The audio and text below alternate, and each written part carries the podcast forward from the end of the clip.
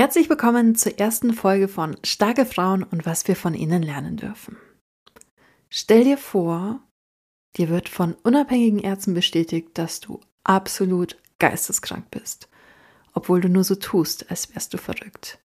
Wir schreiben das Jahr 1887 und unsere Protagonistin ist eine von gerade mal zwei Prozent der damals investigativen Journalistinnen in New York. Sie ist gerade an der Story ihres Lebens dran und wie sie dazu gekommen ist und was sie auf diesem Weg erlebt hat, das erzähle ich dir jetzt. Bühne frei für Nellie Blee. Outgrow Yourself, der Podcast, der dich wachsen lässt, nämlich an dir selbst. Neue Blickwinkel, andere Perspektiven, Learnings aus der Vergangenheit, um die Zukunft anders bzw. besser gestalten zu können. Das sind alles Formate, die du hier finden wirst. Wo fängt man an? Wo hört man auf? Und wie viele Zwischenstationen nimmt man bei einem Menschen, dem man hier die Biografie skizzieren möchte? Bei Nelly Blee fällt es mir besonders schwierig, weil es sind oft so kleine, kleine Sachen, wo aber eben zum Großen und Ganzen geführt haben. Und vor allem habe ich bei ihr das Gefühl, immer, wenn sie an einer Wegkreuzung ihres Lebens gestanden hat, hat sie sich definitiv für den schwierigsten Weg überhaupt entschieden. Ich gebe jetzt einfach mal mein Bestes und ende dann aber bei ihrer Haupt- oder bei ihrer ersten Durchbruchsstory, denn irgendwie habe ich das Gefühl, da darf dann ein zweiter Teil her. Deswegen, let's go, Nelly Blee. Beziehungsweise, heißt du überhaupt so?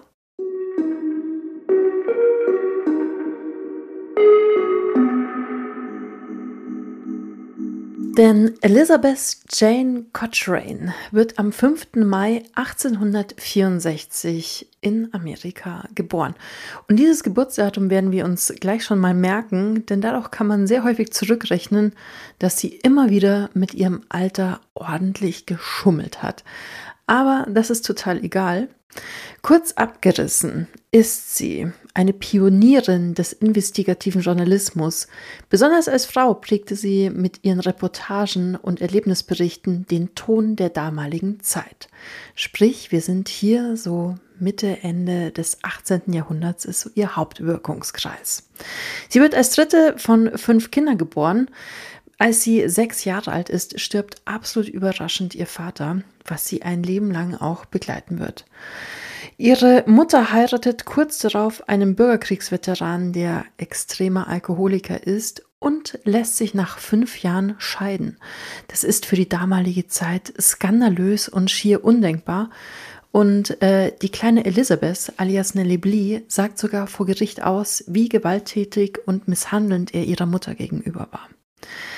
Ähm, die Familie verarmt nach dieser Scheidung mehr und mehr, denn schon seit dem Tod ihres Vaters, das Recht damals war abstrus, denn selbst die Eltern waren ja verheiratet, aber an die Mutter verfiel nichts an dem Vermögen. Das ging mitunter an die Kinder aus der ersten Ehe des Mannes. Und mit der Scheidung geht es mehr und mehr bergab und sie sind am absoluten Existenzminimum. Und Nellie Blee kann deswegen zum Beispiel nur für ein Jahr auf das Internat für angehende Lehrerinnen gehen. Sie betitelt das offiziell als sie hatte ein sehr schweres Herzleiden und wäre ansonsten gestorben. Die Wahrheit ist aber einfach, die Familie hatte kein Geld mehr, um ihr eine höhere Schulbildung zukommen zu lassen. Ihre Brüder, die nach ihr noch kamen, ähm, hatten noch eine geringere Schulbildung. Aber irgendwie sind sie mitunter in besseren Positionen in der Arbeitswelt gelandet. Sehr, sehr abstrus. 1884, sie ist aktuell 20 Jahre alt, schreibt sie einen Leserbrief an die ansässige Zeitung. Es geht dabei um einen höchst frauenfeindlichen Artikel, der im Vorfeld geschrieben wurde und den sie so ungefähr zerreißt. Sie unterzeichnet mit einem Pseudonym Einsames Waisenmädchen diesen Lesebrief und der Chefredakteur findet diesen ziemlich gut und sucht via Zeitung nach ihr. Sie meldet sich, ein ganz verschüchtertes kleines Mädchen so ungefähr. Sie war ja schon 20, aber trotzdem, wenn man da mal in die große weite Welt des Journalismus gelassen wird, ist man, glaube ich, erstmal so, hu. Ähm, und sie bekommt ihre erste Stelle und kann endlich, nachdem sie, ach, über Dienstmädchen und Babysitting ähm, diverse Jobs angenommen hat, um einfach die Familie über Wasser zu halten, wirklich mal beständig etwas zum, in Anführungszeichen, Familienvermögen beisteuern. Sie wird vor allem gerade in der Anw Anfangszeit in, ja, in Reportagen mit einbezogen, was absolut ja nicht gängig war für die damalige Zeit, weil als Frau, wenn man bei einer Zeitung gearbeitet hat, und da gehen wir gleich nochmal stärker mit drauf ein, hat man auch gefälligst über Frauenthemen zu schreiben, über aktuelle Mode, über Charities, über schöne Dinge, denn alles andere kann man ja einer Frau nicht zumuten. Aber irgendwie hat sie da am Anfang einen sehr guten Stand gehabt und durfte wirklich über ja, Reportagen auch schreiben. Ähm, einfach Geschichten über Menschen wie sie selbst, über Berufstätige, vor allem Frauen, die versuchten auch unter schwierigsten Umständen ihre Würde zu behalten und vielleicht sogar Spaß darin zu finden. Sie schrieb über Verkäuferinnen, über Revue-Tänzerinnen, über Dienstmädchen, über religiöse Sekterinnen und auch über Arbeitsbedingungen, zum Beispiel junger Fabrikantinnen, die in einer Klebstofffirma arbeiten. Ähm, kleinste Räume, keine Fenster. Sie hat da selbst undercover sich eingeschleust und dazu dann Berichte geschrieben. Aber wurde dann doch mehr und mehr abgedrängt, um wieder über Frauenthemen zu schreiben, weil das schickt sich doch viel mehr. Eines Tages im April finden ihre Kollegen einen Brief auf ihrem Schreibtisch, wo darauf steht, lieber SB, das ist der Herausbringer der Zeitung, bin unterwegs nach New York, behalten Sie mich im Auge, Ihre Emily Blee. Das war im April 1887 und sie hat damals schon gesagt, sie hat vier Ziele in ihrem Leben. Für eine New Yorker Zeitung zu arbeiten ist der erste Punkt, der zweite ist die Welt verbessern, der dritte sich verlieben und der vierte einen Millionär heiraten. Wir werden im Laufe dieses Podcasts herausfinden, ob sie das alles geschafft hat.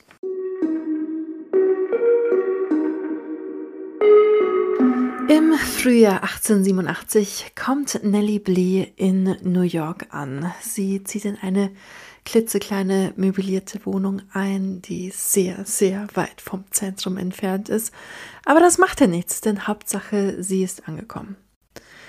Trotz Empfehlungsschreiben für ihre Vorstellungsgespräche stellt sich null Erfolg rein. Denn ihr früherer Chefredakteur, sie dachte sich, der ist bekannter. Nee, so gar nicht. Das interessiert in New York einfach nicht. In dieser geschäftigen, aufstrebenden Stadt, in der gerade die Wolkenkratzer hochgezogen werden, wie blöd, in der die Fahrstühle gerade eben erst erfunden worden sind, wo Reporter darüber schreiben, ähm, dass sie heute so und so viele Stockwerke für einen Artikel ähm, rauf und runter gefahren sind.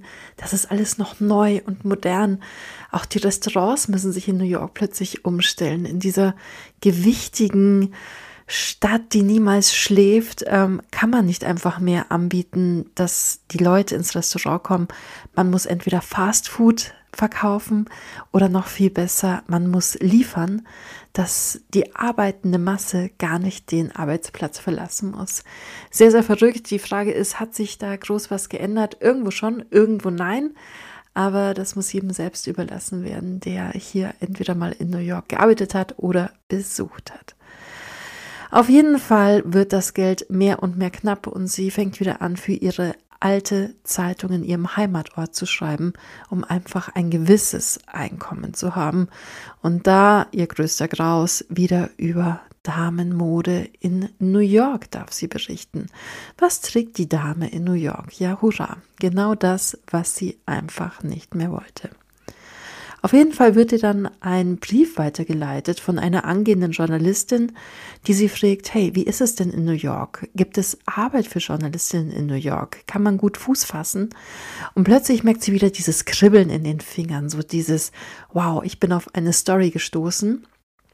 Und sie stellt sich bei den sechs größten Zeitschriften dann vor als Journalistin ihrer alten Zeitung um die Inhaber zu interviewen, hey, wie ist es denn eigentlich bei euch als Frau zu arbeiten? Gibt es bei euch Frauen? Was machen diese Frauen? Und es kommen wirklich abstruse, frauenfeindliche, stellenweise Ansagen mit dazu. Hier folgen jetzt ein paar Meinungen der Zeitungsgötter aus Gotham. So hat es nämlich Nelly Blee, Nelly Blee betitelt. Ähm, sie fragt, glauben Sie denn, dass Frauen eine Chance im Journalismus haben? Das ist eigentlich so dieses Leitthema von dem Ganzen. Und die Antwort von ähm, dem Chef der Sun, jeder, der etwas kann, hat eine Chance. Es gibt immer einen Bedarf an Leuten mit Können oder Talenten. Und ich vermute, dass wir bei einer Frau genauso geschätzt wie bei einem Mann. Aber Männer sind aufgrund ihrer besseren Ausbildung vorzuziehen. Es hat sich erstmal echt so gut angehört und dann so, okay. Man muss dazu wissen, ähm, ja, die damalige Zeit. Es schickte sich so vieles nicht für eine Frau. Und damals gab es noch keine Journalistenschulen. Also sprich, man hat als Zeitungsjunge so ungefähr angefangen, also nicht die Zeitung verteilt, sondern man war so als Teenie in der Zeitung und hat da dann so die kleinen Aufgaben gemacht. Also bring was in den Buchdruck, ähm, bring was von A nach B. Also man ist einfach so mehr und mehr in die Aufgabe reingewachsen. Und das hat sich für eine Dame nicht geschickt, denn der Umgangston war grob. Also es wurde viel geflucht, es wurde geraucht. Das kann man einer Lady doch nicht zutrauen. Ähm, auch dann weiter eine Frage von ihr, immer noch bei dem gleichen. Wie verschaffen sich Frauen in New York eine Stelle? Das war nämlich die Frage, die ja die Journalistin an äh, Nelly Blee gestellt hat.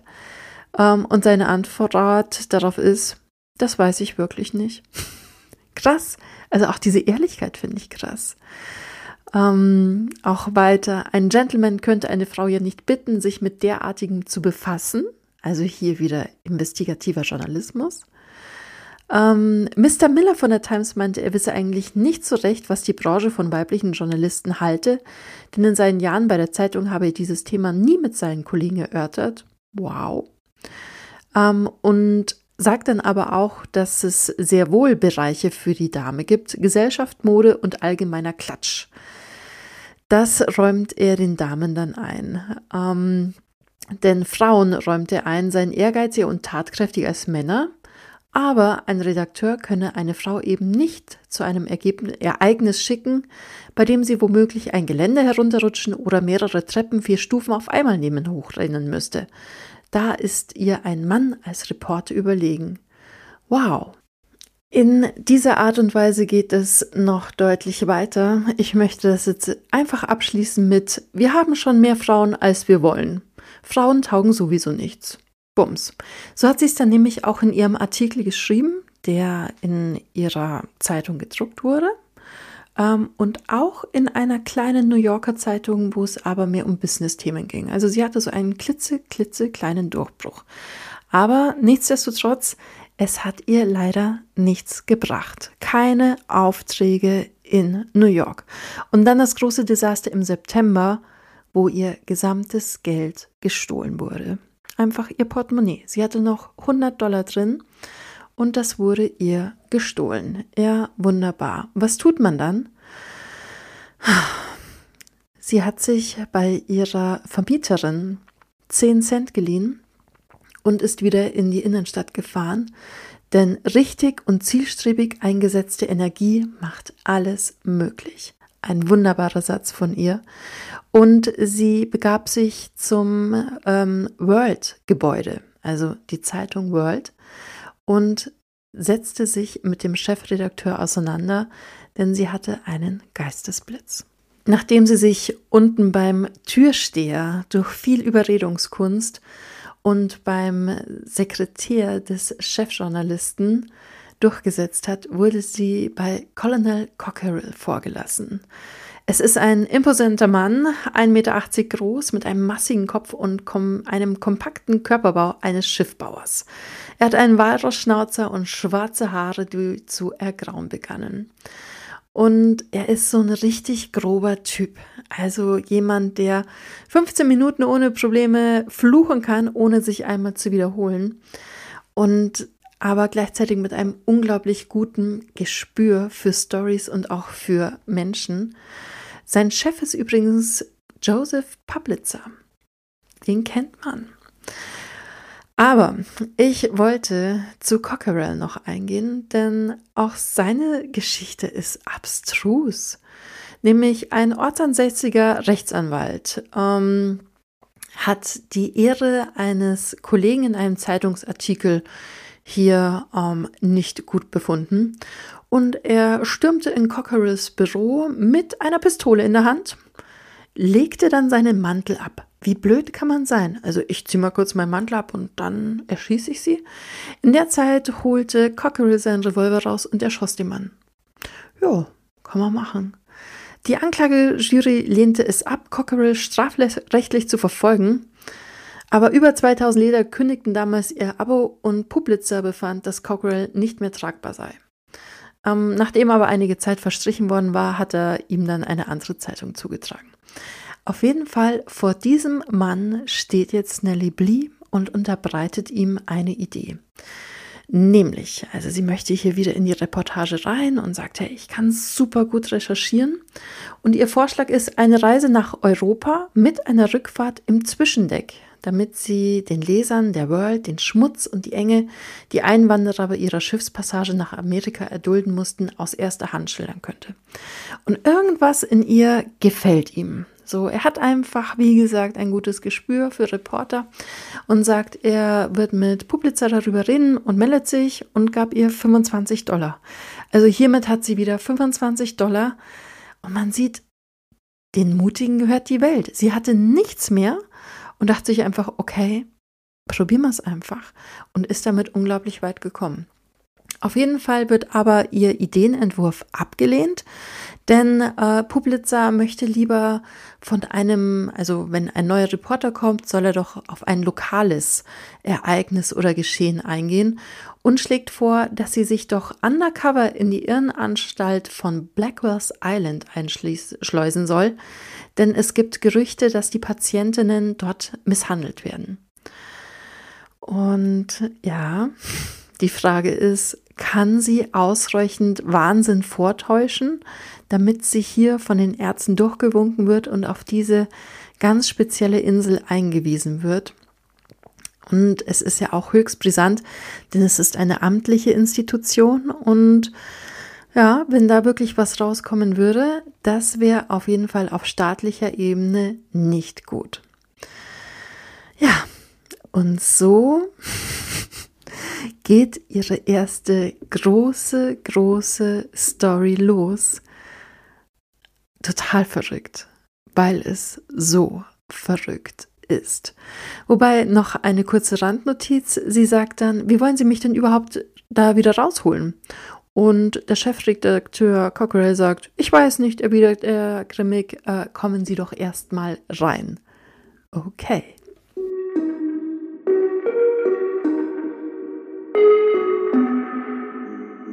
Nelly fängt also an, Pläne auszuhacken, wie man überhaupt in diese Irrenanstalt kommen kann. Und es gibt drei unterschiedliche Möglichkeiten. Entweder sie äh, lässt im Haus von Freunden in ihr den Wahnsinn ausbrechen und diese rufen dann die Ärzte. Oder sie macht es bei einem Arzt oder durch ein Polizeigericht. Das sind so die drei unterschiedlichen ja, Eventualitäten, die sie sich ausgedacht hat. Und sie entscheidet sich dann für das Polizeigericht. Da muss man aber auch erstmal hinkommen. Und deswegen startet Nellie Blee am 23. September 1887 als Nellie Brown. Es geht nämlich darum, dass halt ihre Initialien einerseits in ihren äh, Kleidungsstücken drin sind, aber andererseits auch, dass sie halt auf ihren Namen grob hört. Wobei gleichzeitig es wäre doch egal gewesen, weil sie ist ja verrückt. Auf jeden Fall kommt Nellie Brown in einem schlichten, aber hübschen grauen Flanellkleid und einer Schwarzmatrosenmütze mit einem grauen Schleier. Das war damals einfach gang und gäbe, dass man als Frau einen Schleier trägt in einem Behelfsheim für Frauen in Second Avenue an. Ähm, sie hatte in der Nacht zuvor kaum geschlafen, vor dem Spiegel Grimassen geschnitten, geübt, teilnahmslos zu starren und schauerliche Horrorlektüre gelesen, um sich ein bisschen noch verstörender präsentieren zu können. Auf jeden Fall ist sie in diesem Haus speziell für Frauen. Da sind einfach arbeitende Frauen untergebracht für die Nacht, ähm, wo einfach nur kurzfristig in New York arbeiten oder wo halt günstig unterkommen möchten. 30 Cent kostet die Nacht. Ich stelle mir das so ein bisschen wie die Heißarmee vor. Also es ist auch eine staatliche Institution, wo man aber dann doch noch dafür zahlt. Wie gesagt, 30 Cent für eine Übernachtung. Auf jeden Fall sitzt sie den ganzen Tag teilnahmslos im Salon und spricht kaum ein Wort. Sie bricht ihr Schweigen nur, um zu verkünden, dass sie alle in diesem Haus ziemlich verrückt erscheinen. Als es Zeit wird fürs Bett, protestiert Nelly und sagt, oh nee, äh, ich bleib lieber auf der Treppe sitzen, das ist mir echt unheimlich hier. Ähm, das macht dann natürlich die junge Angestellte, wo sie so ein bisschen betreut, so ganz hellhörig. Ähm, auch die anderen Frauen finden es immer seltsamer. Ähm, niemand möchte mehr bei ihr im Zimmer schlafen. Sie hat ein Zweibettzimmer. Eine nette Dame, mit der sie kurz zuvor gesprochen hatte, auch, also am Abend mit ihr gesprochen hatte, erbarmt sich dann doch, ähm, mit ihr das Zimmer zu teilen, schafft es aber nicht, sie zu beruhigen und es tut der Nelly einfach furchtbar leid. Also sie spricht wirklich so ganz beruhigend mit ihr und dass sie sich keine Sorgen machen muss, dass alles gut wird. Sie öffnet ihr die Haare, sie versucht sie auszukleiden und so weiter. Aber Nelly ähm, darf halt ihre Schauspielerei nicht aufgeben und macht nach wie vor auf die Verrückte. Die andere Dame gibt dann auf jeden Fall auf, legt sich ins Bett nebendran und kann aber auch kein Auge zutun. Das ganze Haus ist so ein bisschen in Aufregung. Man hört plötzlich in der Nacht einen lauten Schrei. So eine andere Frau hat geträumt, dass Nelly versucht hat, sie umzubringen. Also es ist Drama in Verzug auf jeden Fall. Und am nächsten Tag geht der Wahnsinn dann natürlich so ein bisschen weiter. Sie hat sich bemüht, wirklich nicht zu schlafen, ist ziemlich müde und doch so ein bisschen überdreht. Und zu, zu ihrer Geschichte, alle sind hier wahnsinnig noch mit dazu, dass ihre Koffer abhanden gekommen sind. Also es ist ja so ganz klassischer Wahnsinn, so ein bisschen. Hm. Auf jeden Fall kommt dann die Heimleitung mit dazu und sagt, also so geht es nicht. Ähm, sie ruft jetzt die Polizei und es kommen zwei Polizisten, die zuallererst sagen, und wir schleifen sie jetzt hier mit aufs die Polizeistation, wo dann aber Nelly sagt, nee, also so geht es jetzt auch nicht. Und sie geht dann mit der Heimleitung äh, hinter den Polizisten her in das, die Polizeistation wo sie dann auch noch einen Polizisten sieht, den sie kennt, einfach von Recherche, der sie auch so ein bisschen wieder erkennt, aber anscheinend nicht zuordnen kann. Und auf jeden Fall wird dann hier entschieden, sie kommt vor ein Gericht, ähm, das Polizeigericht am Assets Market und ihr Richter ist ähm, der Richter Duffy und er erscheint eigentlich als sehr gutmütiger Mann. Wobei, wenn man sich das jetzt mal kurz durch den Kopf gehen lässt, also sie ist auf der Polizeiwache und die sagen, du bist geisteskrank, du kommst jetzt vor ein Gericht, wo du eventuell entmündigt wirst. Also es ist so zack, zack, zack. Und da wird auch nicht lang rumgetan. Unfassbar. Aber klar, andere Zeit. Auf jeden Fall, der Richter Duffy erscheint ihr als sehr gutmütig und sie hat absolute Sorge, dass sie hier abgewiesen werden könnte, dass jemand durchschaut, dass sie eben nicht verrückt ist. Und der Richter sagt auch, oh Mensch, ähm, irgendwie erscheint es mir eher so, du wurdest unter Drogen gesetzt und er fragt sie dann auch, wo kommst du her? Und ähm, sie sagt dann, sie kommt aus Kuba. Sie kann Mexikanisch. Sie war für eine andere sehr große Reportage für fünf Monate in Mexiko. Dadurch kann sie Spanisch sprechen und ähm, verkauft dann diese Story so, dass sie aber einfach nicht weiß, wer sie ist. Sie weiß zwar, wo sie herkommt, aber sie hat ihre Koffer verloren und hat keine Ahnung, wer sie ist. Ähm, der Richter meint dann, oh, ich glaube, du hast Drogen genommen und schickt sie dann weiter in ein Krankenhaus. Dort wird sie untersucht und dahin ist total klar, sie wurde nicht unter Drogen gesetzt, was ja auch Quatsch ist. Also die erste Diagnose war, sie hat Belladonna untergejubelt bekommen. Das war noch im Gerichtssaal. Auf der Station dann im Krankenhaus ist klar, die ist total verrückt. Die ist so durch.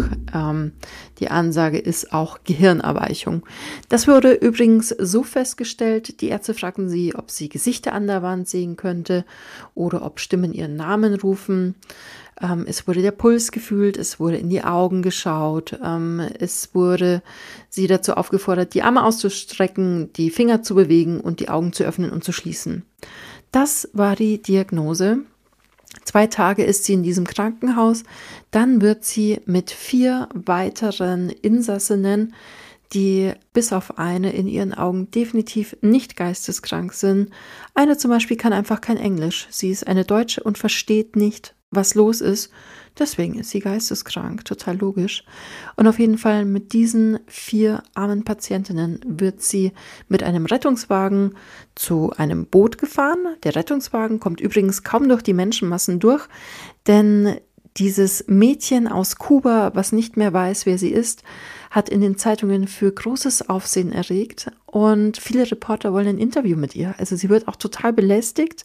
Auch schon ähm, im Krankenhaus selber kommen ständig Reporter und möchten sie ausfragen. Und sie hat natürlich Angst, auf einen Kollegen zu treffen und hat gütigerweise in dieser super, super kalten Institution, weil da müssen alle Fenster immer offen sein, ähm, hat sie einen Schall bekommen und konnte sich da doch ein bisschen verstecken und sagt dann auch immer, sie hat Angst vor den Leuten und möchte niemanden sehen. Auf jeden Fall geht es dann in dieses ekelhafte Boot, wo einfach, ja, wo stinkt, wo verschmutzt ist, auf hier Blackwell's Island. Und einer, der sie begleitet, wo als Aufseher mit dabei ist, sagt, ihr kommt in die Irrenanstalt und ihr werdet nie wieder dort hinauskommen.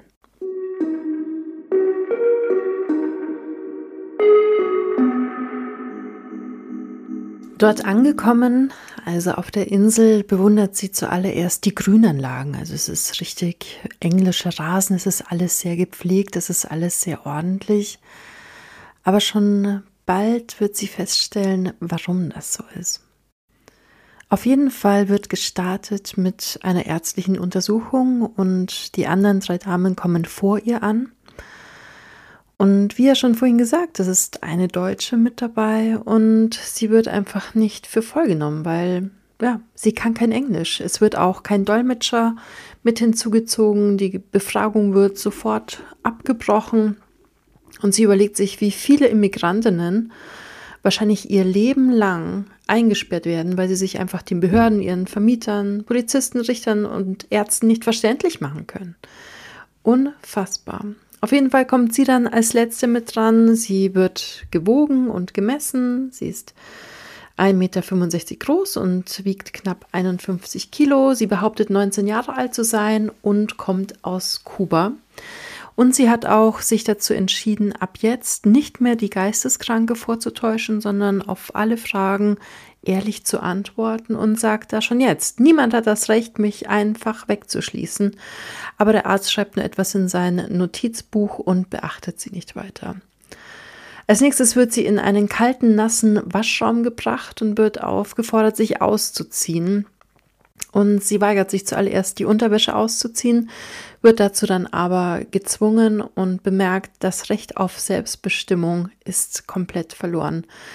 Nackt wie sie ist, wird sie in eine eiskalte Badewanne gesteckt und eine alte, vor sich hingrummelnde Frau, offenbar auch eine Patientin, ist dazu abgestellt, sie einzuseifen. Und sie wird mit ja, einer weichen Seife, wo aber schon ein bisschen eine Peeling-Eigenschaft hat, gewaschen, geschrubbt, bis sie blau ist, auch alles komplett in ihre Haare rein ähm, und dann aus dem Nichts von drei eiskalten Kübeln Wasser übergossen, wo in ihren Augen sehr nah an Waterboarding kommt. Sie dachte, sie muss sterben.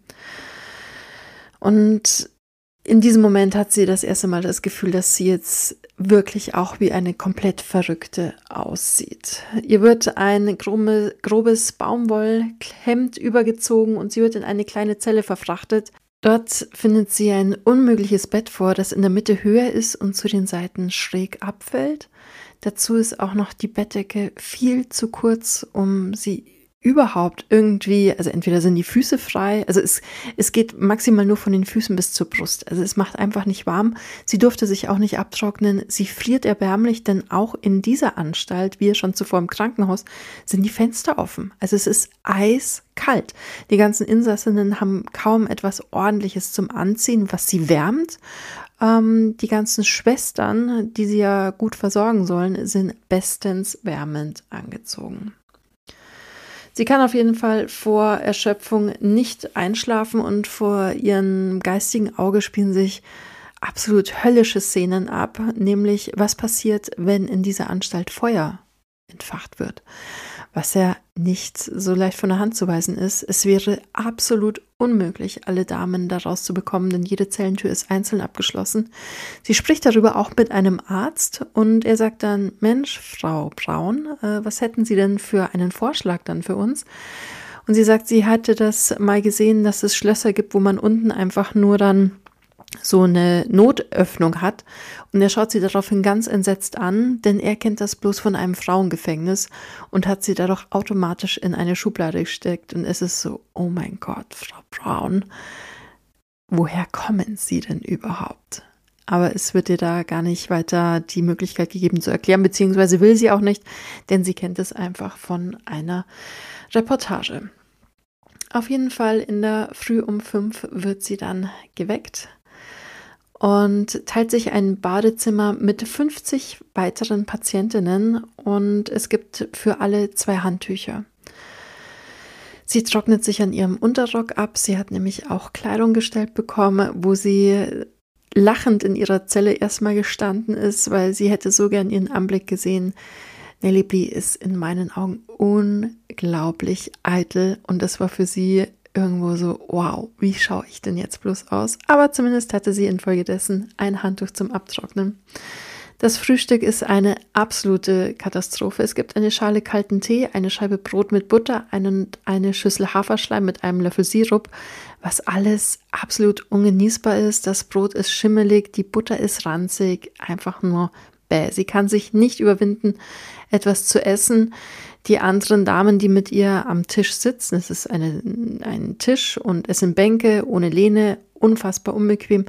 Und alle sagen, boah, du musst essen, du bist sonst wahnsinnig. Und sie sagt, nee, ich kann nicht. Sie fragt dann nach einem Brot ohne Butter, was sie dann auch bekommt, aber auch das bekommt sie nicht runter, weil es einfach schimmelig. Das Mittagessen ist noch schlimmer, denn es besteht einfach nur aus Tee und einer Scheibe Brot. Abends gibt es gekochtes Fleisch oder Fisch mit Kartoffeln. Der ganze Mangel, den die Patientinnen da erleiden müssen, wird eigentlich noch viel mehr verstärkt, weil die ganzen Schwestern in ihren Gemeinschaftsräumen Äpfel, Melonen, Weintrauben, gutes Essen, Kleidung und Mäntel haben. Und es ist einfach eine bodenlose Ungerechtigkeit, denn Nelly ist natürlich ambitioniert und sagt, hey Leute, das kann es auch nicht sein. Warum bekommen wir hier nichts ordentliches zum Anziehen? Wird dann aber infolgedessen bestraft. Also mit Schlägen, ähm, ja, noch mehr, ja, vor allem verbale Misshandlung. Sie trauen sich es bei ihr anscheinend nicht so. Ähm, es ist es ist abstrus, denn auch alle anderen sagen, oh bitte, beschwer dich nicht, weil die Ärzte bekommen es nicht mit. Es sind nur die Schwestern, die hier so die schweren Misshandlungen machen. Ähm, aber man traut sich einfach nicht, da den Ärzten das zu sagen, weil die Schwestern haben einfach die Macht. Aber der schlimmste Feind ist einfach die Kälte, die man hier ausgesetzt ist. Ja, körperliche Strafen sind üblich, wie schon angesprochen, und werden vor allem mit teuflischer Fantasie vollzogen. Auf Nellys Abteilung nicht so, aber sie bekommt es einfach mit von anderen Abteilungen beziehungsweise von Patientinnen, die dort waren, dass hier mit Besenstielen traktiert wird, an den Haaren gerissen, Haare bewusst ausgerissen, mit Bettlaken gewirrt, gewirkt und fast bis zum Ertrinken unter Wasser gedrückt. Ähm, alle Frauen müssen nach wie vor wöchentlich im kalten Wasser baden und ihre Kleidung wird einmal im Monat gewechselt, außer sie bekommen Besuch. Man möchte ja hier schön adrett ausschauen. Auch die Kleider werden von den geistig gesünderen Patientinnen genäht, genauso wie auch alle anfallenden Arbeiten, also das Schrubben des Aufenthaltsraums, die Pflege des Rasens. Das wird alles von den etwas geistig gesünderen Patienten ausgefügt. Morgens dürfen die 1500 Insassinnen, nachdem sie ihren Arbeitsdienst auch erledigt haben, zu kurzen Spaziergängen heraus ähm, aber nur um die Rasenoberfläche. Also sie dürfen das alles nur betrachten. Sie dürfen nichts aufheben, keine Blume pflücken. Ähm, die ganz schweren ne, ähm, Insassinnen, die wirklich hier geistig ja, eingeschränkt sind, ähm, werden an Ketten geführt. Es ist eine Armee der Tristesse ungefähr.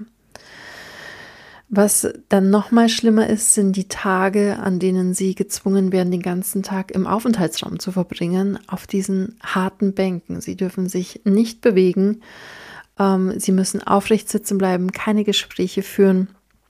Nelly sagt dazu, was außer Folter würde Geisteskrankheiten schneller hervorbringen als wie diese Behandlung.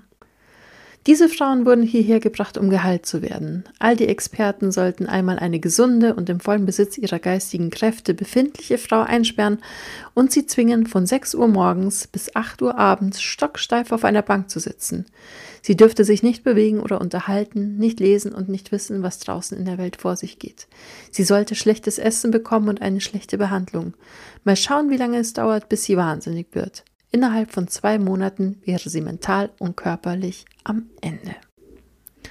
Blee hat ja sich auch dazu entschlossen, sich völlig normal zu verhalten, seitdem sie ähm, in die Anstalt gekommen ist und versucht auch die Ärzte von ihrer geistigen Gesundheit zu überzeugen. Aber je mehr sie normal ist, desto weniger glauben ihr die Ärzte das. Und sie fordert sie auch auf, sie hier jeglicher Prüfung zu unterziehen.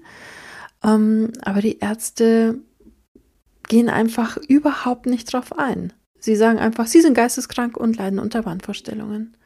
Und mit wachsendem Entsetzen wird ihr klar, dass sie Blackwell Island niemals ohne das Eingreifen der World, also der Zeitung, verlassen könnte.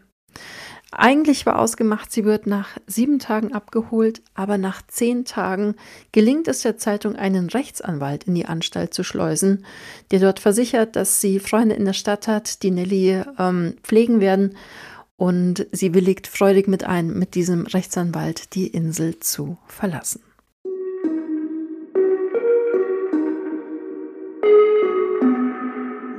Nach ihrer Entlassung vom Blackwell Island soll Nelly Blee gesagt haben, es waren die zehn längsten Tage ihres Lebens.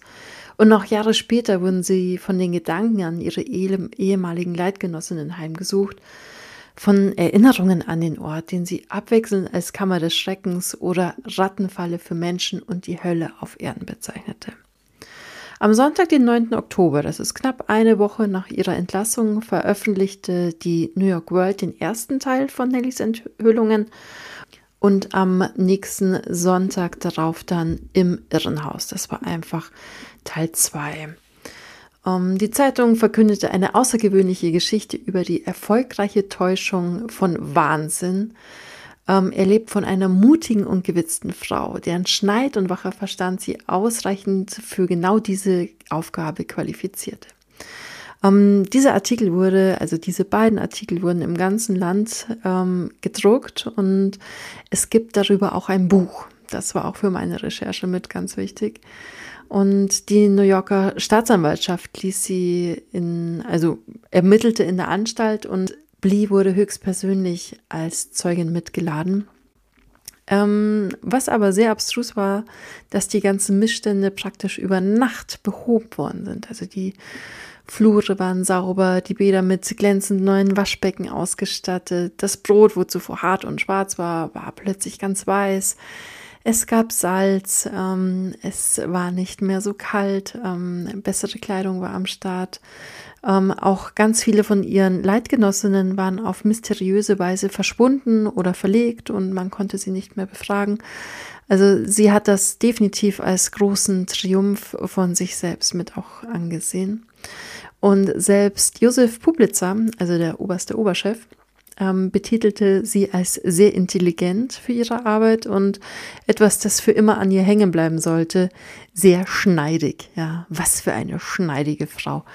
Ja, wow. Aber dafür schon zwei Wochen nach dem Erscheinen des zweiten Artikels durfte Nellie Blee regelmäßig für die New York World schreiben und mehr konnte sie sich ja eigentlich gar nicht mit erträumen.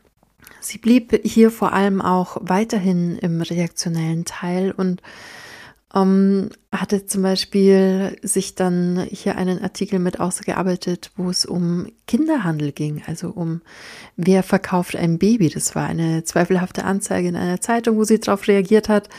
Und ähm, sie bot ihr Kind in Anführungszeichen an. Ein Mädchen, meinte der Agent. Oh, schade, die wird man so schwer los. Ein Junge wäre viel besser gewesen. Ähm, oder sie ließ sich in einer Kartonfabrik mit anstellen ähm, spionierte einem ja, Zuhälter im Centerpark nach, der junge Damen in seine Kutsche lockte, sie betäubte und wahrscheinlich vergewaltigte. Ähm, ja, zudem ist sie dann auch in die Kutsche eingestiegen, aber sie hatte die Polizei mit im Schlepptau. Lauter solche Reportagen hat sie weitergemacht, aber hier stoppen wir mal. Denn was können wir denn von dieser unglaublich starken Frau alles lernen?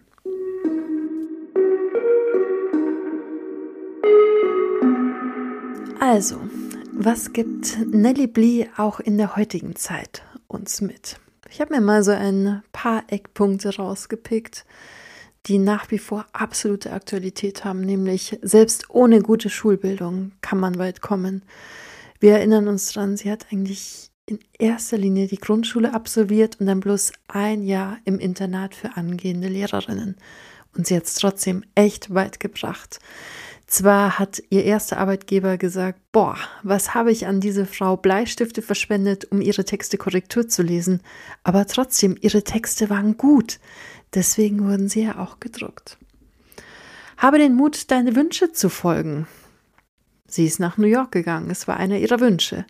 Es war auch einer ihrer Wünsche, die Welt zu verbessern. Das hat sie definitiv geschafft, denn zwar nicht im Großen und Ganzen, aber für viele mit ihrer Insassinnen, ihrer Leitgenossinnen von der Irrenanstalt hat sie definitiv deren persönliche Welt verbessert. Und ähm, ein kleiner Fun fact, sie hatte ja vier Wünsche, das war relativ am Anfang des Podcasts, nämlich auch, dass sie einen Millionär heiraten möchte. Und Fun Fact, selbst das hat sie geschafft. Das heben uns aber für den zweiten Teil dieser Serie von Nelly Blee auf. Der nächste Punkt. Auch auswegslose Situationen können sich in etwas enorm Gutes umwandeln. Denk mal zurück, wie ihr hier die letzten 100 Dollar gestohlen worden sind und sie sich 10 Cent von der Vermieterin geliehen hat, um zum World Hauptgebäude zu fahren und da dann eigentlich ihre Karriere richtig, richtig losgegangen ist. Sie hat einfach alles auf eine Karte gesetzt, hochgepokert, aber sie hat gewonnen. Vertraue auf dein Können. Wenn du nicht von dir überzeugt bist, lässt du dich nicht in eine Irrenanstalt einweisen oder steigst zu einem Zuhälter in die Kutsche. Ganz klar, du kannst was. Lass dir nicht von Männern vorschreiben, wo dein Platz in der Arbeitswelt ist. Sie hat damals zu den zwei Prozent der investigativen Journalistinnen gehört und musste sich, glaube ich, sehr viel Sexismus und sehr häufig anhören, dass das, was sie tut, nicht ansatzweise so gut ist wie die Arbeit von einem Mann.